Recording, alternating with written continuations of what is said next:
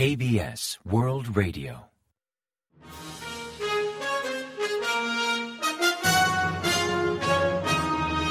Informativo de KBS World Radio. Bienvenidos un día más al informativo de KBS World Radio. Les habla Javier Castañeda y tras el saludo les avanzamos los principales titulares del día 23 de noviembre. Pyongyang restablece las medidas suspendidas tras el acuerdo intercoreano de 2018. Inteligencia confirma la entrada en órbita del satélite norcoreano. La OTAN y el G7 condenan el lanzamiento del satélite espía de Pyongyang. La OIEA detecta actividad en el reactor nuclear de Corea del Norte.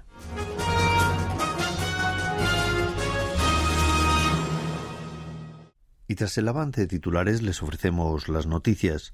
Corea del Norte ha decidido restablecer todas las medidas suspendidas tras el acuerdo militar intercoreano de 2018 después de que Corea del Sur suspendiera parcialmente dicho acuerdo. En un comunicado emitido por la Agencia Central de Noticias de Corea del Norte, Pyongyang dijo no sentir obligación de cumplir el acuerdo para aliviar la tensión en la frontera y afirmó que restablecerá todas las medidas militares en suspenso, asignando tropas y equipamientos modernos en torno a la línea de demarcación militar y enfatizando que no puede reconocer ningún acuerdo con Corea del Sur, pues Seúl rechaza los compromisos declarados. Así puntualizó que si se produjera algún enfrentamiento, Corea del Sur debería asumir toda la responsabilidad. Previamente, Corea del Norte continuó con sus provocaciones armadas en la noche del día 22, pues según anunció el Estado Mayor Conjunto, lanzó un misil balístico desde el área de Sunan, en la provincia de Pyongan del Sur, hacia el Mar del Este sobre las 11 y 5 de la noche del día 22. Si bien el Estado Mayor Conjunto estima que el disparo fracasó, autoridades de inteligencia de Corea del Sur y Estados Unidos ahora están analizando el misil balístico. El día 22, Corea del Norte anunció que había logrado poner en órbita el satélite espía Malikyong 1 mediante el cohete Cholima 1 el martes 21 por la noche. Corea del Sur respondió al lanzamiento del cohete con el satélite espía, suspendiendo parcialmente el acuerdo intercoreano de 2018 y reanudando las actividades de vigilancia y reconocimiento aéreo en zonas fronterizas. El Servicio Nacional de Inteligencia surcoreano confirmó el jueves 23 durante una reunión plenaria del Comité de Inteligencia de la Asamblea Nacional que el satélite de reconocimiento lanzado por Corea del Norte en la noche del día 21 había entrado en órbita. No obstante, por el momento no pudieron ofrecer muchos detalles sobre la capacidad del nuevo satélite, al menos hasta que el régimen norcoreano muestre las imágenes de una base militar estadounidense en Guam que supuestamente captó su satélite Marikyong 1. En cuanto a la tecnología de combustible sólido usada en el lanzamiento por Corea del Norte, estimaron que está en fase inicial en cuanto a desarrollo de misiles balísticos intercontinentales o ICBM. Por otra parte, Inteligencia explicó que hasta la fecha no hay indicios de un séptimo ensayo nuclear norcoreano y casi descartó que lo llevaran a cabo durante 2023. Los ministros de Exteriores del G7, grupo que integran Estados Unidos, Canadá, Reino Unido, Francia, Alemania, Italia y Japón, han condenado enérgicamente a Corea del Norte por el reciente lanzamiento de un cohete para poner en órbita un satélite espía. En un comunicado subrayaron que incluso si Corea del Norte alega motivos de reconocimiento militar, usar tecnología de misiles balísticos va contra las resoluciones del Consejo de Seguridad de la ONU. Así, el G7 exigió a Corea del Norte que renuncie a sus programas nucleares, a los de armas de destrucción masiva y de misiles balísticos, al tiempo de enfatizar que la transferencia de armas entre Rusia y Corea del Norte también incumple las resoluciones de la ONU. Por su parte, Jens Stoltenberg, secretario general de la OTAN, también expresó su preocupación señalando que el reciente lanzamiento de Corea del Norte aumenta la tensión y supone una grave amenaza para la seguridad regional e internacional.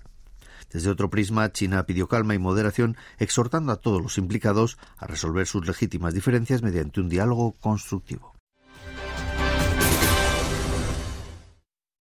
El Organismo Internacional de Energía Atómica, OIEA, ha detectado movimientos en el reactor de agua ligera de uso experimental en la central nuclear de Yongbyon, en Corea del Norte.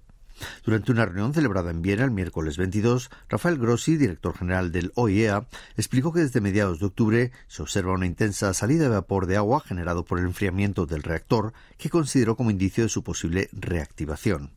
Según Grossi, el reactor de Yongbyon, presuntamente usado para aumentar la producción de material nuclear para ojivas nucleares, podría estar pronto operativo.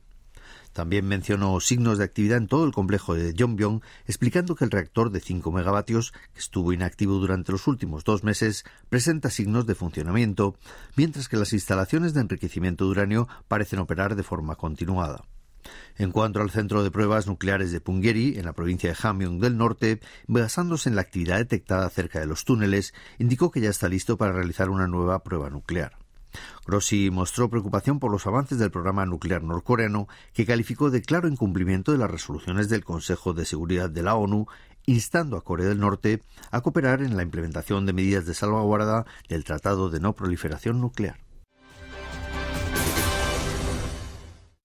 El presidente Yoon Suk-yeol y el primer ministro británico Rishi Sunak condenaron el miércoles 22 el lanzamiento de un cohete para poner en órbita un satélite de reconocimiento militar por parte de Corea del Norte.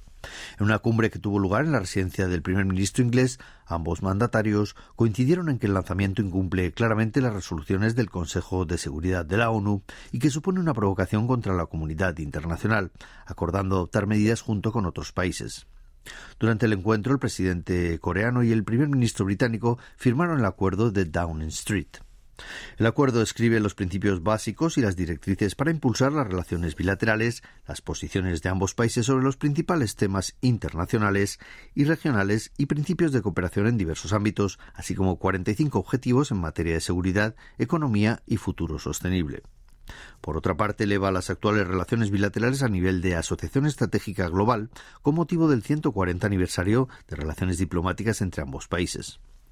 También condena el desarrollo ilegal balístico nuclear de Corea del Norte y urge a Pyongyang a desmantelar su arsenal nuclear, las armas de destrucción masiva y los programas balísticos de forma total, verificable e irreversible.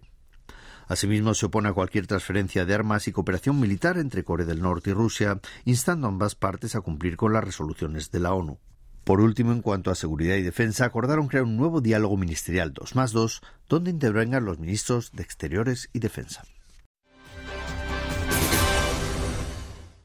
El portaaviones nuclear Carl Vinson de la Armada de los Estados Unidos llegó a Pusan el martes 21 y fue presentado a los medios. Con 333 metros de eslora y unas 100.000 toneladas de peso, el Carl Vinson es descrito como una base militar flotante capaz de albergar unos 80 aviones, incluyendo un escuadrón de flamantes aviones furtivos F-35C de quinta generación.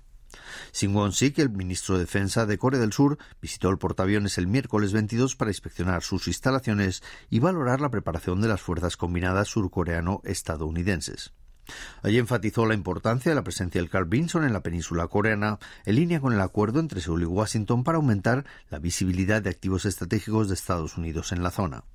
Su llegada coincide con un momento de elevada tensión tras el nuevo lanzamiento y puesta en órbita de un satélite militar espía por parte de Corea del Norte.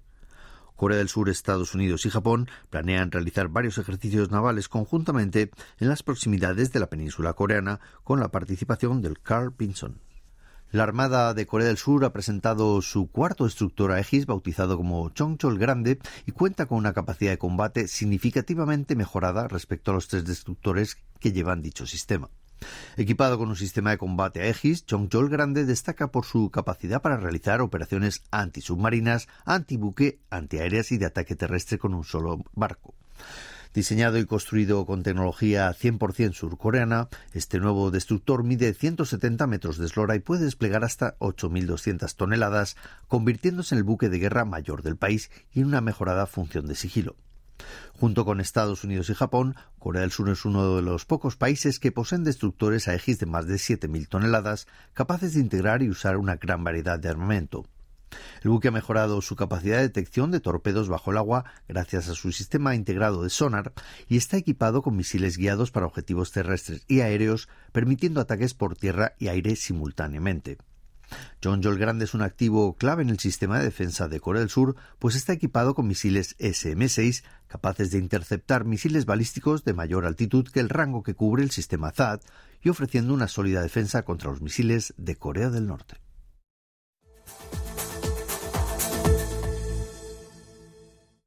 Y ahora pasamos a ofrecerles el pronóstico del tiempo. Para el viernes 24 se espera una ola de frío que dejará bajas temperaturas en todo el país. Las mínimas oscilarán entre menos 6 grados y 6 grados centígrados a la mañana, mientras que las máximas estarán entre 0 y 9 grados por la tarde, aunque los fuertes vientos harán que la sensación térmica sea aún inferior. También podría nevar de madrugada o al amanecer en Chunchon, en Honam y en la isla de Jeju. La calidad del aire será buena en todo el país. Y a continuación comentamos los resultados del parqué. El índice general de la bolsa surcoreana, el Kospi, registró el jueves 23 una sutil mejora y ganó un 0,13% respecto al miércoles hasta culminar en 2.514,96 puntos.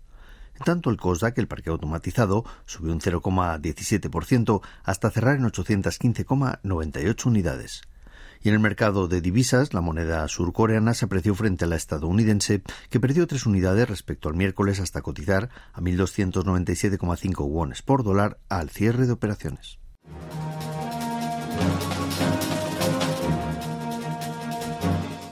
Y hasta aquí el informativo de hoy. Gracias por acompañarnos y sigan en la sintonía de KBS World Radio.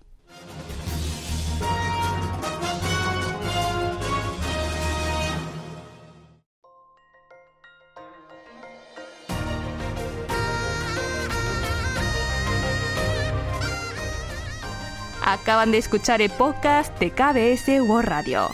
Hay muchos más contenidos en word.kbs.co.kr barra Spanish. Gracias por seguir en sintonía. KBS World Radio.